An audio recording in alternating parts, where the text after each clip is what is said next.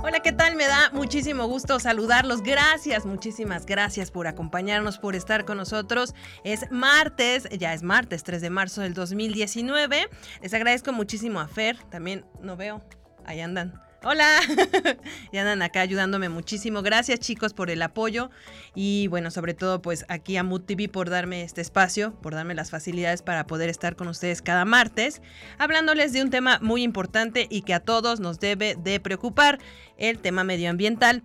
Yo ya se los dije, soy Abril, soy Ortiz, soy la encargada de producir, de hacer la RP, de hacer los guiones, de todos los temas, así es que les agradezco siempre que ustedes sean eh, parte importante de este programa, de este espacio, porque gracias a ustedes eh, me entero de muchas cosas, me comparten información. A veces uno no lo sabe todo, no lo puede tener todo a la mano, y ustedes me ayudan facilitándome información y sobre todo porque a veces nosotros venimos, nos sentamos aquí, hablamos de algún tema y gracias a todos ustedes me dicen, ¿sabes qué? Hay este artículo, léete este libro, léete esta información, está muy interesante, te puede servir de apoyo. Y a solicitud de ustedes quise retomar uno de los temas eh, más, más pedidos, ah, que está en el top, en los números más arriba, el tema de los defensores ambientales. Eh, lamentablemente, bueno, no pude mantener la comunicación hoy. Eh, íbamos a hablar con un especialista en el tema, pero bueno, tenemos la garantía que para la próxima semana sí nos podrá acompañar, ya sea telefónica, ya sea aquí en cabina, pero bueno, vamos a contar con ellos. Eh, pero tenemos también muchísimos temas también por platicar. Eh, ya les decía yo un poco en el avance en el, en el el en vivo que hice ahorita en el Facebook. Tenemos siempre preparada información en general. Yo sé que ahorita todo es coronavirus, este es un tema muy delicado, es un tema muy complicado, incluso ya lo tocamos aquí cuando hablamos un poco de los bioterios, este, pero bueno, ahora sí que el, mundo sigue girando y la información pues sigue eh, generándose todo el tiempo y sobre todo en tema medioambiental que es un tema que también en muchos medios convencionales no se maneja. Afortunadamente cada vez somos más cada vez más personas están tomando más en serio este, esta información. Así es que de ¿cómo decirles? De un universo de, de, mucha información que todo está acaparado por violencia, por temas de enfermedades, por... Hay que también darle su espacio importante al tema del medio ambiente. Bueno, pues tenemos varias noticias. Voy a tratar de... Es que a veces dejo los temas de las noticias que más... de lo que más se habló o de temas muy interesantes en los portales de redes sociales o en los portales de, portales de agencias de noticias, perdón, especializadas en esta materia. Eh, pero a veces como empiezo con el tema antes y dejo las noticias al final, pues como que dejo todo lo que hemos preparado en la semana. Así es que hoy les voy a comenzar con unas tres notas interesantes y sobre todo porque seguimos con información sobre crisis climática y precisamente eh, dándole una checada al portal de F Verde. Chéquelo, ahí tiene mucha información. Si ustedes quieren estar siempre al día, es una agencia española, es una agencia muy interesante a la que le agradezco muchísimo la información que me comparte. Este esta agencia tiene su sección. F es una agencia de información en general, pero tiene su sección de F Verde que, que ha crecido demasiado y que, bueno, va, va muy bien. Bueno, pues ahí hicieron un, eh, dieron a conocer datos sobre un informe que presentó la Organización Meteorológica Mundial con respecto a las diferentes eh, eh, cosas que provoca la crisis climática. Bueno, pues aseguran que las temperaturas más altas este, se dieron en este trimestre por ahora, ¿no? Dice que este informe es un informe periódico que hace evidencia de fenómenos eh, que no debemos de perder de vista, sobre todo porque, ahorita les voy a explicar por qué. Dice, eh, la Organización Meteorológica Mundial prevé para los meses de marzo, abril y mayo temperaturas más altas a la media histórica, aunque con pocas posibilidades de que la situación se agrave por el fenómeno meteorológico de El Niño. Ustedes han oído de este fenómeno, ¿no? El niño y la niña. Bueno, pues este informe dice que en los fenómenos de El Niño y la Niña eh, señala que las probabilidades de que el primero de estos, es decir, el fenómeno del niño, eh, eh, produzca entre, se produzca entre marzo y abril es de un 35%, mientras que para el segundo, el fenómeno de la niña, es de solo 5%. Ustedes se estarán preguntando, ¿qué es este fenómeno del niño? De todas maneras, pongo un alto, eh, stop. Vamos a, les voy a compartir esta información en mi Facebook por si queda alguna duda. Ahí les voy a poner esta nota para que ustedes la puedan checar si surgió alguna duda, pero viene muy bien explicada. Dice, el niño es un fenómeno natural relacionado con fluctuaciones en las temperaturas superficial de los océanos y cambios en la circulación atmosférica que suele suponer un aumento de la temperatura global y puede influir en desastres naturales tales como sequías, inundaciones y lluvias torrenciales. Acuérdense que este Viene ya un periodo del año en donde empieza a haber eh, calor muy intenso, viene también el tiempo de huracanes, todavía no, todavía no, me estoy refiriendo a que en un periodo de medio año empezamos con este tipo de fenómenos y que por supuesto que el calentamiento de los océanos, del calentamiento atmosférico, provoca que estos desastres pues sean cada vez más fuertes. Y si la temperatura está más elevada, por supuesto que se elevan muchísimo más las probabilidades de que los desastres, sobre todo en países o en población vulnerable, pues afecte más. Ya lo hemos hablado varias veces, esto ya se los he comentado, así es que vamos a seguir con el tema. De todas maneras, saben que cualquier duda eh, me pueden escribir y tratamos como de, de si no les aclaro la duda, pues se las complico más, ¿no? Pero bueno, la niña produce un efecto opuesto, es decir, la reducción de las temperaturas medias. En el año 2016 fue el más cálido de la historia hasta ahora. Y en ello influyó precisamente la incidencia del niño, aunque en el tema del fenómeno de la niña con temperaturas más altas fue el pasado 2019 en el que este fenómeno pues no tuvo influencia. Eh, los efectos de El Niño se ven agravados por el calentamiento global que ha producido la acción del hombre a través de la emisión de gases de efecto invernadero. Entonces, bueno, ahí viene un poco cómo nosotros mismos nos estamos provocando este tipo de daños. Esta es una información que circuló por varios eh, portales de información, pero está generada en F verde. Bueno, otro de los temas que me lo compartieron, este sí me, hicieron el favor de compartírmelo, fue que Nueva York ya eh, es el tercer estado en Estados Unidos en prohibir las bolsas de plástico.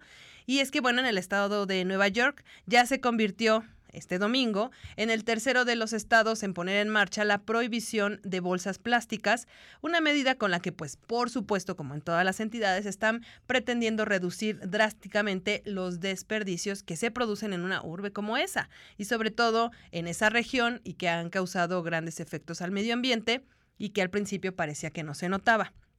Pues ahora sí Nueva York se puso las pilas y de esta manera se está uniendo a estados como California, que fue quien implementó una normativa muy similar en 2016, y también a Oregon, que hizo lo propio también hace dos meses. Así es que eh, empezaron a circular datos interesantes de, la, de todos los desechos que se generan allá en Nueva York y dice un eh, una investigación reciente que estima que los neoyorquinos utilizan unas 23 millones de bolsas de plástico al año. Y bueno, con esta nueva ley que entra en efecto eh, con inicio en marzo, en este mes, se prohíbe la mayoría de los negocios repetir el, el uso o el empleo o, la entrega de bolsas plásticas a sus clientes. Además, los ciudadanos de Nueva York tendrán que pagar 5 centavos por cada bolsa de papel que utilicen en supermercados y otros comercios, con lo que pretenden que, bueno, esto comience a ser este... Se, se, provoque más el uso de bolsas plásticas reutilizables. No es nada sencillo, a la gente la estaban... Eh, les iba a compartir una encuesta que hicieron, un sondeo, pero eh, tengo un poco de problemas con, con mis videos.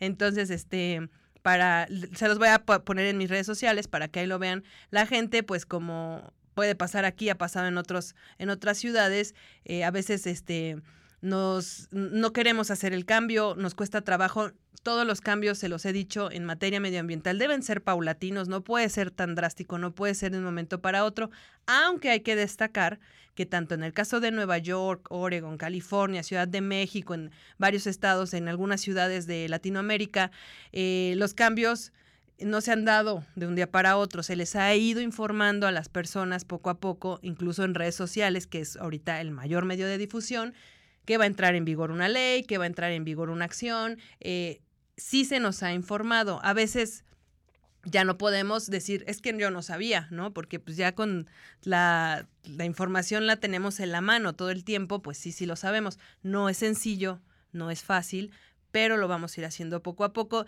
Incluso hasta ya es como meternos un chip que cuando alguien va a ir a la tienda o algo así, lo primero que piensas es en llevar tu bolsa, ¿no? Aunque yo tengo un papá en casa que es súper, súper ambientalista y está súper metido y es a la persona que más me apoya en estos temas y la que más me dice, hija, no te rindas y esfuérzate y este tema tiene mucho y tú échale ganas y no, no claudiques, esfuérzate y esto es por el bien de todos y vas a ver que a lo mejor ahorita la gente, mucha gente te tira de loca, pero vas a ver que lo vas a lograr. Él mismo me dijo, fui el otro día a comprar mis cosas al supermercado y se me olvidó mi bolsa y fue difícil venirme con las cosas en las manos, ¿no? Él me dice, me ofrecían venderme una bolsa reutilizable un peso más, pero dije, no, no, o sea, así que el error fue mío y quien tuvo la responsabilidad de traerse la bolsa y no lo hizo fui yo, así es que entonces él eh, es mi inspiración, me ayuda muchísimo mi papá, a quien le mando un gran, gran saludo y que créanme está sumamente comprometido con este tema ambiental, es creo que el que me ha inculcado me ha dado este, estas ganas de estar aquí. Bueno, pues él me lo decía, no está siendo fácil si yo que soy una persona que separa la basura y que recoge las heces fecales y que esto y que hay que separar y que el tetrapac va a caer así, este, me dice, yo que estoy en este chip, mm, llegué y me, me vi como de, uy, ¿cómo me voy a llevar esto? Imagínate las personas que pues toda la vida pues han dicho, ay, pues la bolsa y me voy no es fácil, pero vamos poco a poco.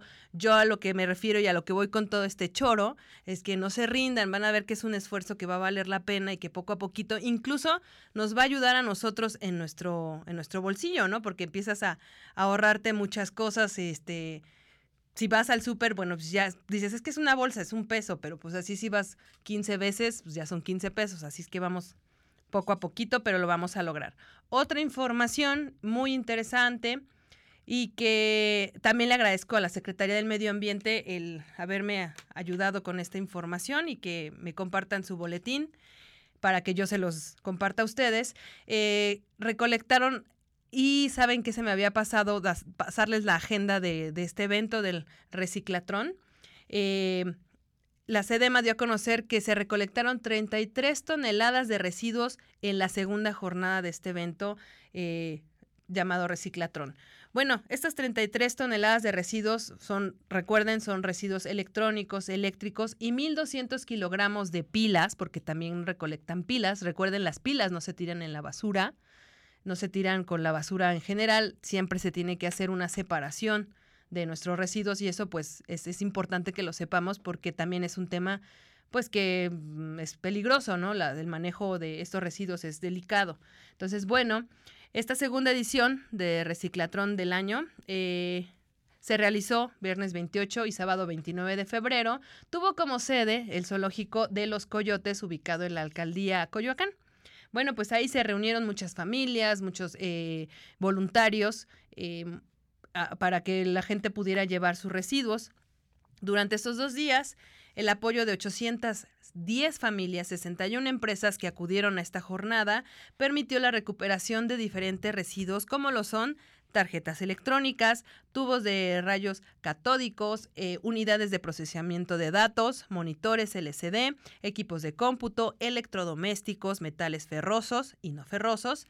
Y bueno, en información también de la Dirección Ejecutiva de Cultura Ambiental de la Secretaría del Medio Ambiente de la Ciudad de México, eh, que es la responsable de este programa Reciclatrón, dio a conocer que serán 13 jornadas las que se van a realizar a lo largo del año bueno, ya dijimos, ya pasó esta, esta segunda jornada. Vamos a, ahorita les voy a facilitar dónde, cuándo y lo que pueden llevar.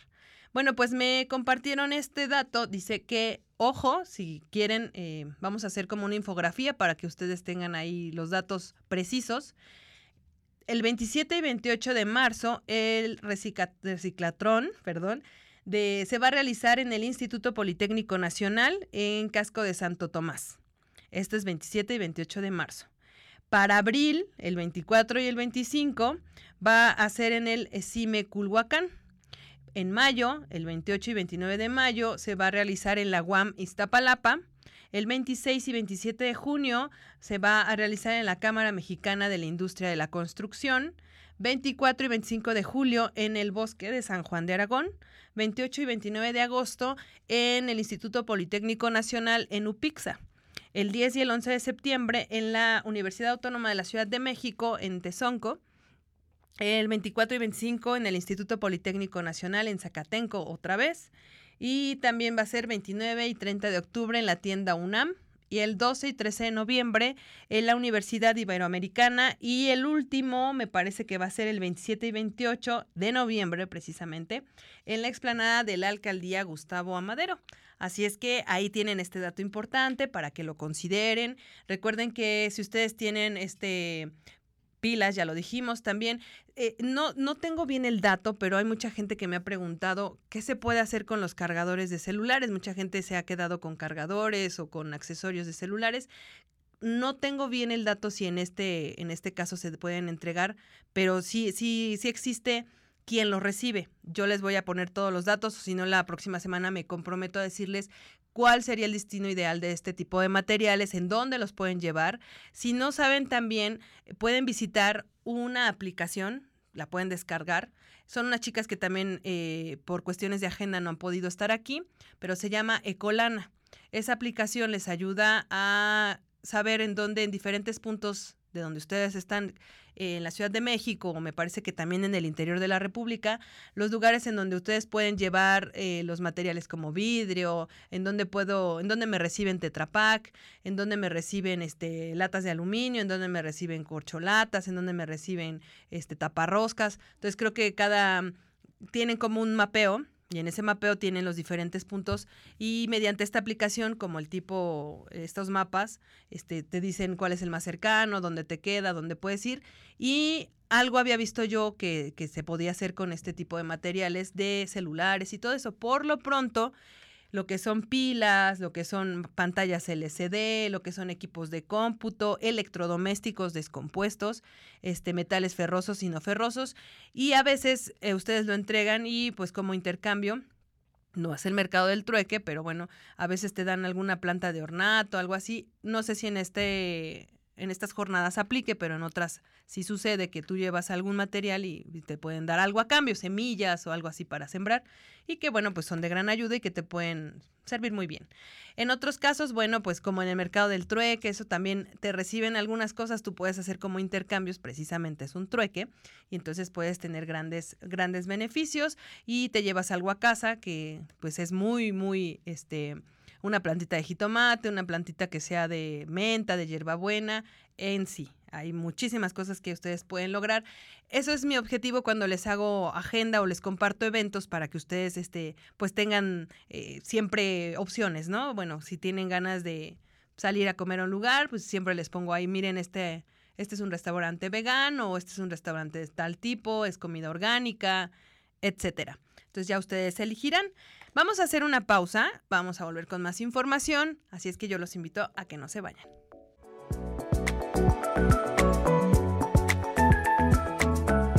Hola, bueno, pues ya estamos de regreso. Gracias por continuar con nosotros. Antes de continuar con la información, eh, quiero agradecer muchísimo a Carmen González Díaz. Gracias por tu mensaje y por supuesto que eh, así te, voy a saludar con mucho gusto a Erickson y bueno, también eh, vamos a hablar de Qué bueno que te guste el contenido del, programa. A veces tratamos de darles este un poquito de información que, que pues les ayude en el día a día. Saludo con mucho gusto también a Norma Ortiz. Gracias por siempre estar con nosotros. Y bueno, eh, Norma se estuvo bendecida la semana pasada porque estuvo de viaje por el hermoso estado de Chiapas, uno de los estados más hermosos de nuestra república.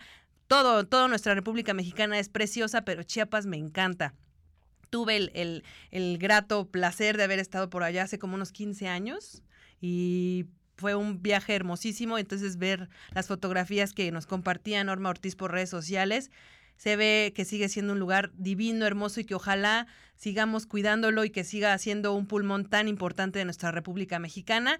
Les mandamos un beso grande, grande para ustedes y para la familia. También Enrique Osorio Ortiz, que también es fuente, inspiración y gran amor de mi vida eh, para estar en este programa. Un gran apoyo es mi hermano, es mi mejor amigo, mi superhéroe. Así es que gracias, hermano, por siempre estar conmigo, apoyándome y pues amando tanto a mis, a mis terruños como lo haces. Bueno, pues sobre todo porque es por... Em, muchas me recuerda, me vino a la mente una ocasión que alguien me dijo que cómo era yo tan ambientalista y dedicada a estos temas y que me había especializado tanto en ellos y había sido mamá, ¿no? Bueno, porque esto no está peleado con, con el medio ambiente y precisamente porque les aseguro que los niños de estas generaciones, quienes estamos eh, a cargo de ellos, estamos dando todo el empeño y toda la dedicación porque estas generaciones pues sean mejor que las que ya pasaron y que pues dejamos un planeta horrible, ¿no? Entonces, eh, créanme que ese, es, ese va a ser un sello de garantía que, que nuestros niños, por lo menos los que están a mi cargo, mis dos sobrinas, Romina, Alondra, Fernando y Leonardo, este, son 100% ambientalistas dedicados y preocupados por cuidar su planeta. Así es que no se preocupen, las generaciones futuras nos son, son, ahora sí que son cuadernos en blanco en los que estamos escribiendo con tinta verde, pero verde ambiental, ¿eh? No crean que de partidos verdes, no, no, no, no, no tenemos nada, nada, nada, nada que ver con ellos. Pero bueno, eh, otro de los temas que precisamente el bloque anterior le habíamos destinado a hablar sobre ello era retomar la información de la difícil labor de los eh, activistas medioambientales, de los defensores ambientales. Eh, una difícil labor porque, pues ahora sí que quien se dedica a esto, eh, pues se encuentra con una... Es un tema muy delicado, muy preocupante porque pareciera que, defenderlo tendría que ser cuestión de todos, ¿no? Pero no, no sucede, incluso pues los pone en, en una actitud de alto riesgo, ¿no? Eh, íbamos a hablar sobre la violencia contra los defensores ambientales, pero pues con el objetivo pues de no dejarlo este un tema para nada más para la otra semana. Quiero, quiero hablarles de un texto que me llamó mucho la atención. Es un texto sobre, yo estuve tratando de buscar eh, datos, estadísticas, ¿no? Como un poquito de, de hablar eh, ¿Qué, tipo de personas son las más vulnerables? ¿Qué estados son los más eh, afectados? ¿Qué género es el que más este, sufre este tipo de, de, violencia? Bueno, pues me encontré con un texto que fue publicado en abril del 2018 y se llamaba Defensores Ambientales en México y Derechos Humanos. Este, decía información de sustentante Lucía Velázquez Hernández. Ojalá algún día pueda conocerte, Lucía, si alguien la conoce. Decirle que me pareció muy interesante eh, lo, que ella, lo que ella escribió. Este lo encontré en la página del Instituto de Investigaciones en Ecosistemas y Sustentabilidad. Y bueno, en este en esta investigación habla respecto a que defender el derecho a un ambiente sano, adecuado y limpio se ha convertido en una actitud de alto, muy grave riesgo. Bueno, pues gran culpa de esto lo tiene la entrada pues de un proyecto económico neoliberal en donde se le da prioridad al desarrollo y a la exacerbada mercantilización de la naturaleza y de los recursos, ¿no? Por tal razón, este proyecto económico encuentra resistencia en diferentes actores sociales, quienes al oponerse a este tipo de proyectos, eh, a la sobreexplotación, por ejemplo, al cambio de uso de suelo, a la tala ilegal, resultan siendo víctimas. Y no solamente ellos, también resultan siendo víctimas sus familiares o las personas allegadas o, quienes colaboran con ellos, ¿no? Es como una cadena. ¿Quiénes representan la mayoría de estos defensores y cuál resulta ser la principal, el principal motivo de su lucha o su resistencia? Bueno, pues aquí en este texto, eh, Lucía dice, pueden ser personas que luchan contra megaproyectos, comunidades indígenas o comunidades de campesinos que defienden recursos, activistas que denuncian injusticias, y bueno, es que según información del Centro Mexicano de Derecho Ambiental, también de Amnistía Internacional México y del Comité por los Derechos Humanos en América Latina, en el periodo en un periodo de 20 años, es decir, entre 1995 y el 2015, se registraron un total de 503 agresiones a defensores ambientales. ¿Cuáles son los delitos más comunes? Bueno, pues están tipificados en detenciones ilegales, amenazas, agresiones físicas, extorsiones, criminalizaciones, asesinatos. Y bueno, esta, este tiene un... Eh, los asesinatos es una de las formas de violencia pues más comunes, ¿no? Por lo regular es la que más cometen. Hay, hay otro texto en el que yo les había compartido hace unas semanas que nos decían que el universo de, de, los, este, de los crímenes contra defensores ambientales está dividido en, muy, en dos terrenos importantes. Lo que vemos, o sea, el piquito que vemos, son los activistas asesinados y la base de esta pirámide son todos los activistas que viven amenazados, que viven extorsionados, que viven silenciados, que viven sometidos. Son más los que están en la pirámide, en la parte de abajo, que los que están arriba, ¿no? Entonces, el caso pues lo hace aún más grave, ¿no? Porque las personas por temor a denunciar, porque precisamente a veces existe la que están coludidas las autoridades, porque a veces hay corrupción, por muchas cosas, evitan pues continuar a veces con esta lucha, ¿no? Bueno, pues ese es un tema importante. Dice también este texto de Lucía que los agresores se dividen en cuatro importantes grupos. Todos lo sabemos, ¿no?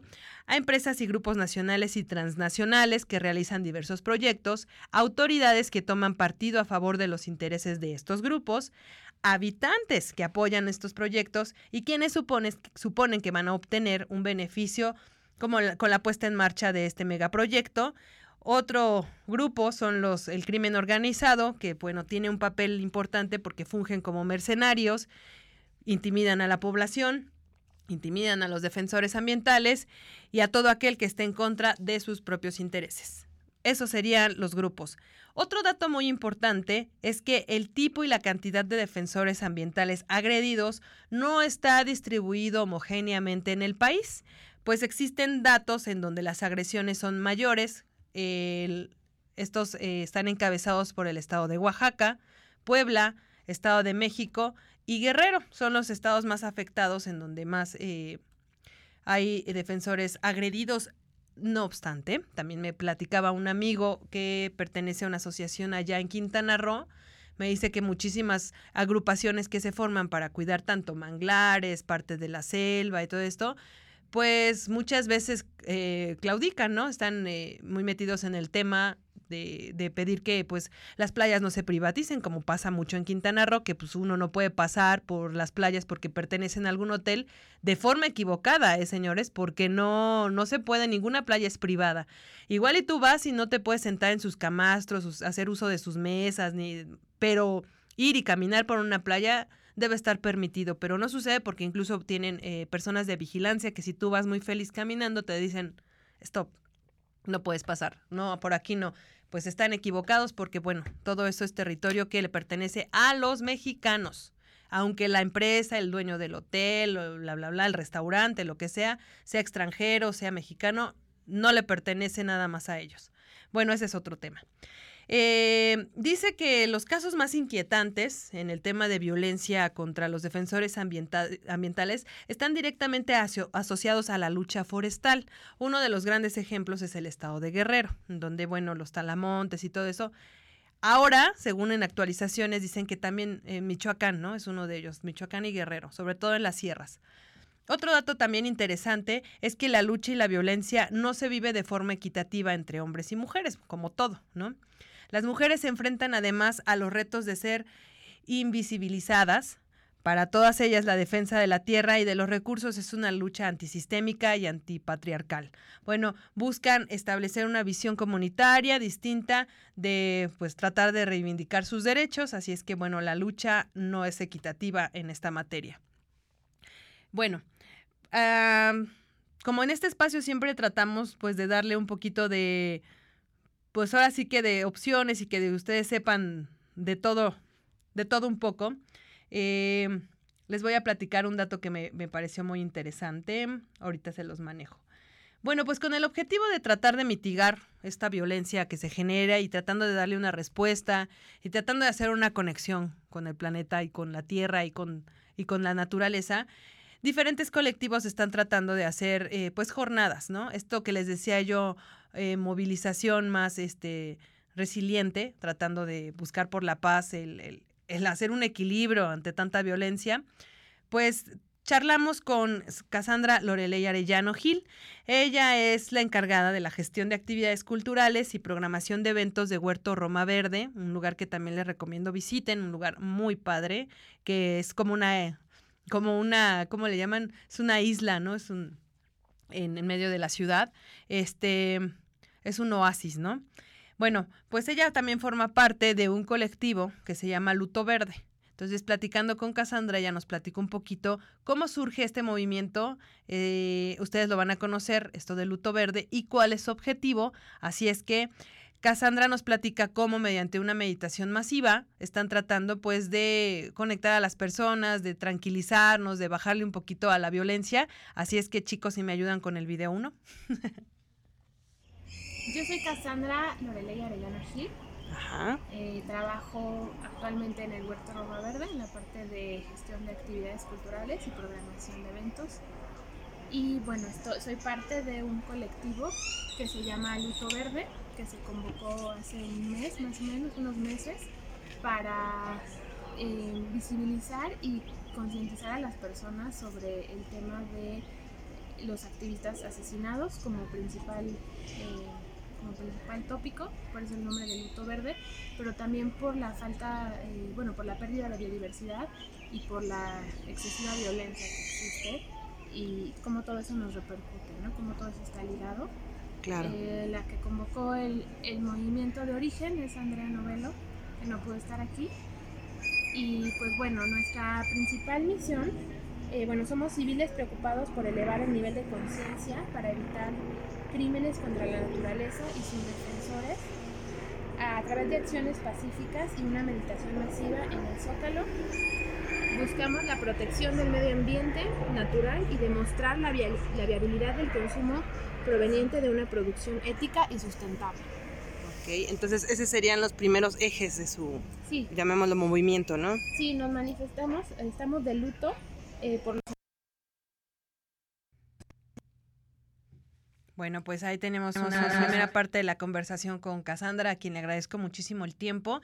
Y bueno, también Cassandra nos platicaba un tema importante, y es que está este plan de estas jornadas de hacer pues esta meditación masiva en el Zócalo buscando hacer conciencia. Este, tienen también su, su origen, ya nos lo platicaba ahí Cassandra, Andrea Novelo pues es una de las organizadoras de este proyecto ella asegura que surge a partir del asesinato de ambientalista y defensor de la mariposa monarca, Homero Gómez González. Y bueno, ella explica que a partir del año 2018 han sido más de 30 activistas asesinados, así es que sabemos que en México tenemos una situación bastante densa de violencia y nos preocupa muchísimo que sean los defensores de la naturaleza, las víctimas, que sean ellos quienes tratan de proteger el ecosistema y los animales, así es que bueno, los que también sean atacados por intereses económicos y políticos. Sobre todo, bueno, es un tema bien complicado y delicado. Eh, también Cassandra nos platica por qué optaron por hacer una meditación masiva y también quiénes pueden participar, así es que en el siguiente video se los vamos a compartir. Les, les informo que tenemos un poquito de problemas con el audio, así es que vamos con ello que están interesadas en, tener una actitud resiliente hacia los problemas eh, socioambientales que enfrentamos todos los ciudadanos. De hecho, eh, hay ya sabemos y reconocemos que hay distintos eh, colectivos, organizaciones y personas que están trabajando desde una, desde una postura militante más fuerte en temas de, medio ambiente y la idea es sumarnos. La idea es ser como esta parte resiliente y para por eso promovemos una meditación ¿no? Eh, dentro de nuestro colectivo bueno de lo que estamos organizando hay una chica que está representando Extinction Rebellion México que es la que coordina las actividades. Y bueno Extinction Rebellion que tiene una postura mucho más militante mucho más de acción pues la idea es que esto sea la parte resiliente. Por eso convocamos una meditación eh, para que la gente pueda justo conectarse con tenemos esta visión de que conectándonos con la tierra y justo calmando un poquito y entrando en conciencia podemos lograr bastante. Bueno, pues ahí nos lo platicaba ella. ¿Quiénes pueden sumarse? ¿Quiénes pueden participar? Todos. Todos los que tengan interés, a todos los que les parezca una buena opción, a los que tengan ganas pues también de conectarse un poquito, de conocer personas, pueden este, formar parte. Les recuerdo la prueba piloto. Bueno, el primer intento fue este domingo. Esperamos que los próximos pues se sumen más personas, que sean más y cada vez se abarquen más territorio y que sea pues como que una jornada masiva, ¿no? Además recuerden, solamente es un el primer domingo de cada mes, así es que se puede hacer el esfuerzo de asistir. Y bueno, también esta Cassandra nos decía por qué decidieron hacerlo en el Zócalo Capitalino y, y también por qué están pensando hacerlo a nivel eh, nacional, como ya se los comentaba. Así es que Vamos a escuchar lo que nos dijo. lugar será el Zócalo Capitalino. Sí, estamos convocando en el Zócalo Capitalino por diversas razones, porque es un centro de poder muy grande en la Ciudad de México, porque es el centro de, de, la ciudad, porque queremos que toda la gente pueda llegar a algún punto que sea de fácil acceso. Y también eh, se han convocado personas que no están en la ciudad y la idea es que también se puedan reunir en los zócalos de sus distintas ciudades. Ah, ok, se va a hacer convocatoria nacional, eso estaría muy interesante. Pues la idea es, reunirnos el primer domingo de cada mes y sostener este espacio de meditación cada mes con la intención de pues de, de, concientizar a las personas sobre todo por el tema de los activistas asesinados impunemente no y que no están en la agenda eh, gubernamental como en la parte de la protección y que reconocemos que no que la parte de protección al medio ambiente y, accionar contra la pérdida de biodiversidad no está siendo atendida con la urgencia que tiene. Entonces en el nivel de, de conciencia queremos entrar por ahí. Muy bien pues eso es parte también que nos platicaba Cassandra.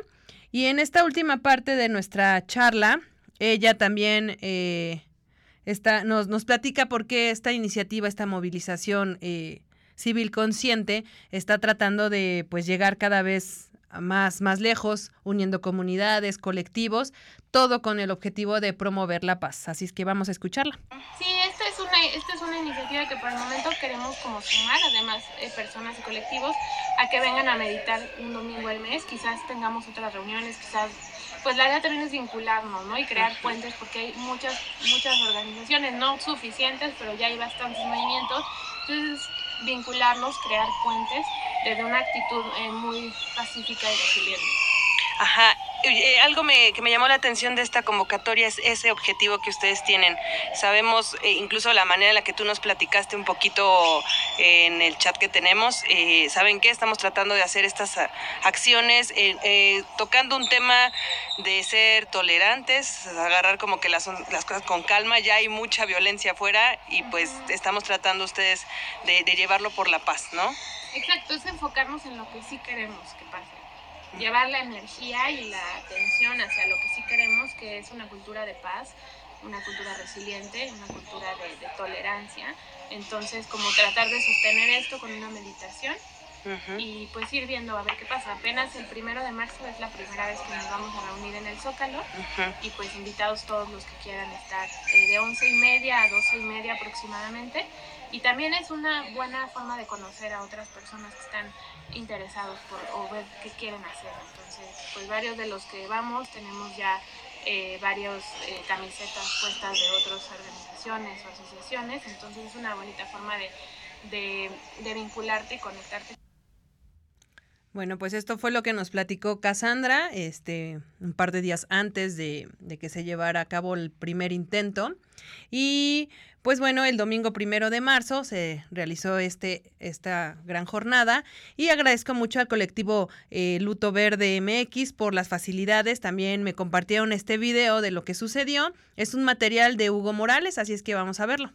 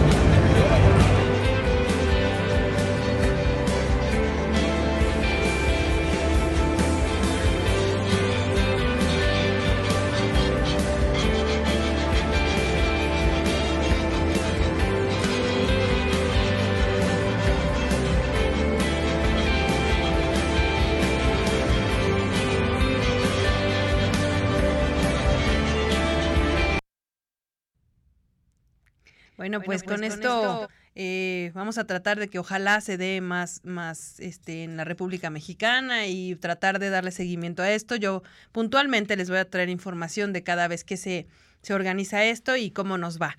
Así es que vamos a hacer una pausa, volvemos de inmediato ya con el cierre del programa de Madre Tierra de hoy.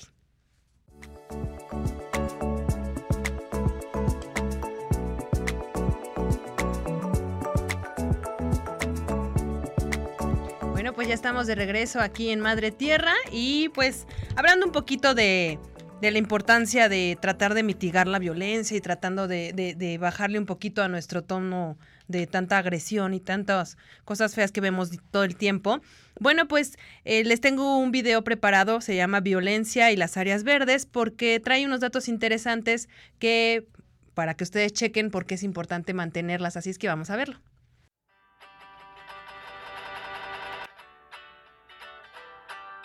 Un estudio publicado en la revista científica Environment and Behavior concluyó que la presencia de plantas en los barrios podría ayudar a reducir el número de crímenes, contrario a lo que se consideraba antes, que la vegetación podría servir como un escondite perfecto para los maleantes, este estudio asegura que entre más ordenadas y limpias estén las calles, con árboles, arbustos y plantas, más seguras serían.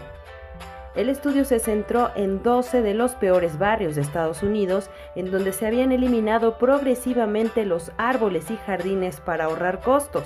Los resultados revelaron que las áreas sin vegetación presentaban una tasa de criminalidad significativamente más alta. Es bien sabido que la naturaleza tiene efectos terapéuticos y calmantes.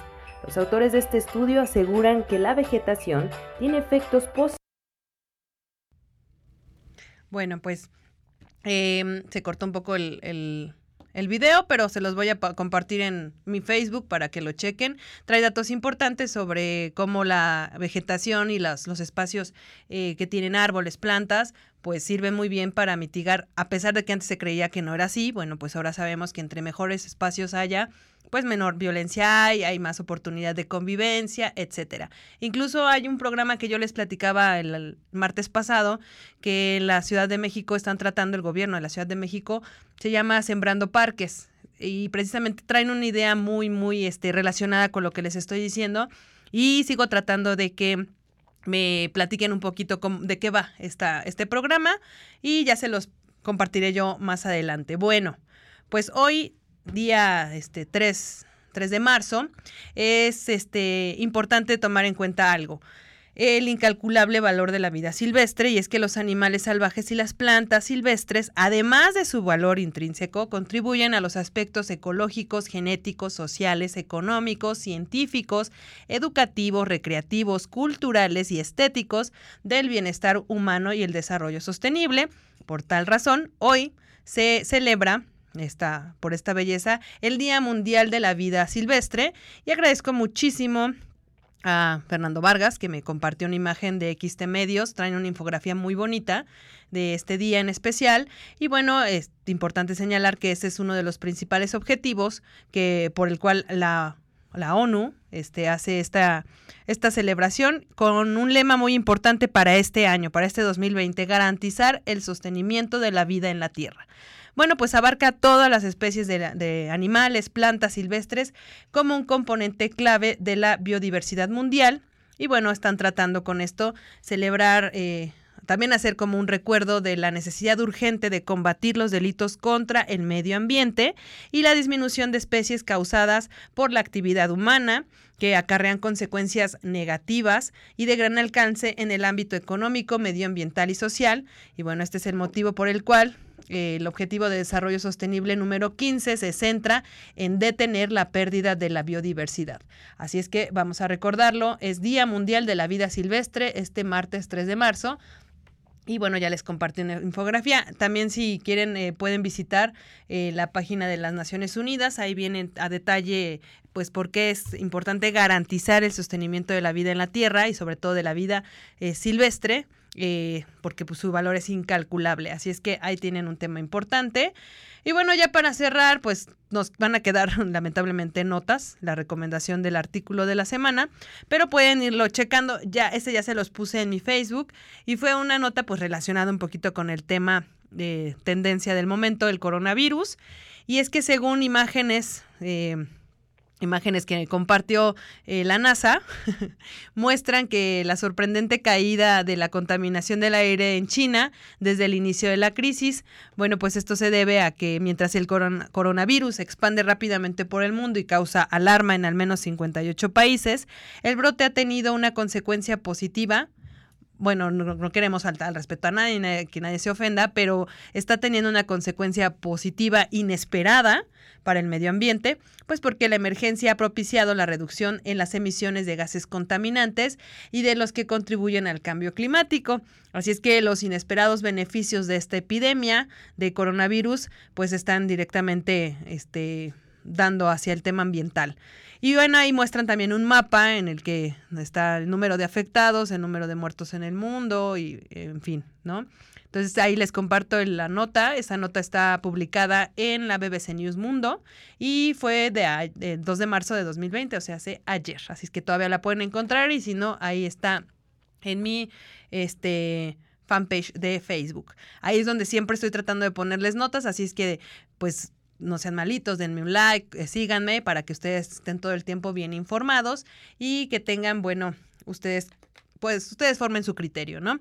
Bueno, pues esto es todo por hoy. Yo les agradezco muchísimo que nos hayan acompañado y les recuerdo que este espacio, mucho de lo que aquí platicamos y de, las, de los temas que traemos a la mesa, se los, se los debo a ustedes porque ustedes son los que me piden o me solicitan algún tema en particular o que a veces me dicen, ¿sabes qué? Conozco a alguien que es amigo del amigo del amigo, pero que está haciendo esto y pues esto está interesante.